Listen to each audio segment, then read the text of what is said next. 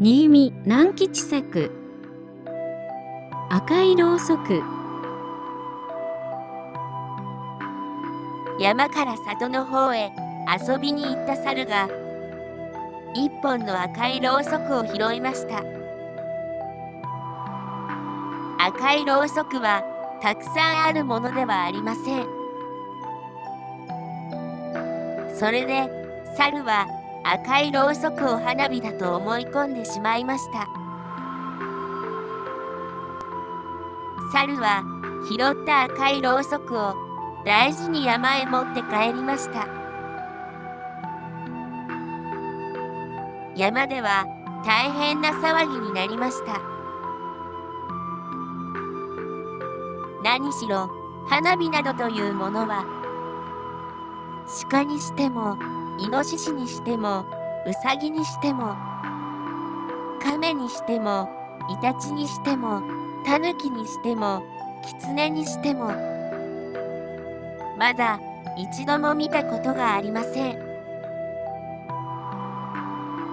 その花火を猿が拾ってきたというのであります。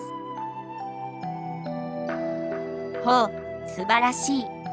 これは素敵なものだ。鹿やイノシシやウサギやカメやイタチやタヌキやキツネが押し合いへし合いして赤いろうそくを覗きました。すると猿が「危ない危ない。そんなに近寄ってはいけない。爆発するから」と言いました。みんなは驚いて尻込みしました。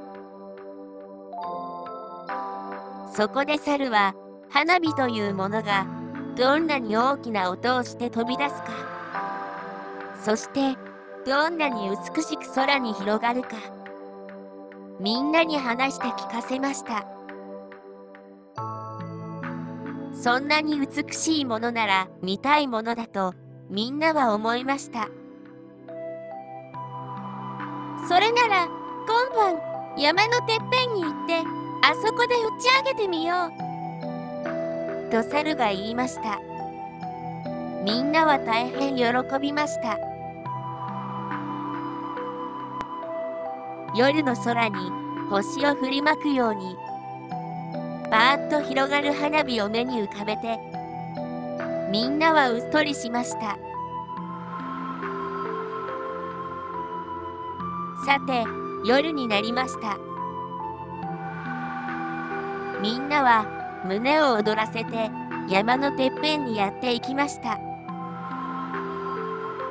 猿はもう赤いろうそくを木の枝にくくりつけてみんなの来るのを待っていました。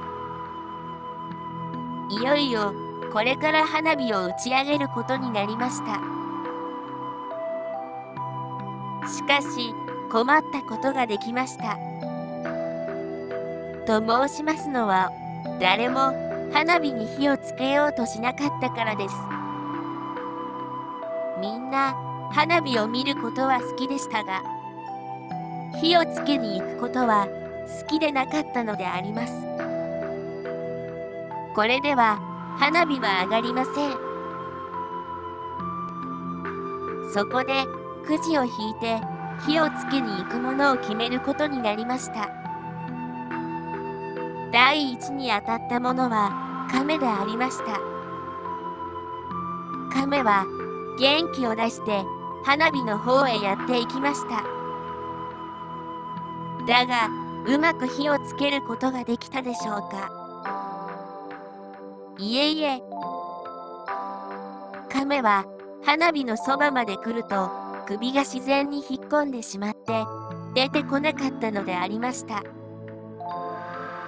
そこでくじがまた引かれて今度はイタチが行くことになりました。イタチは亀よりは幾分マシでした。というのは首を引っ込めてしまわなかったからであります。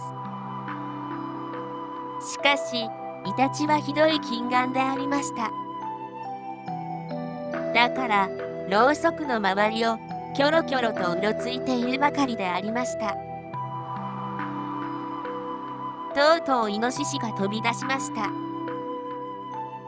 イノシシは全く勇ましい獣でした。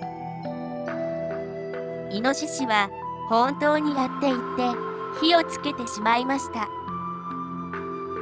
みんなはびっくりして草むらに飛び込み耳を固く塞ぎました。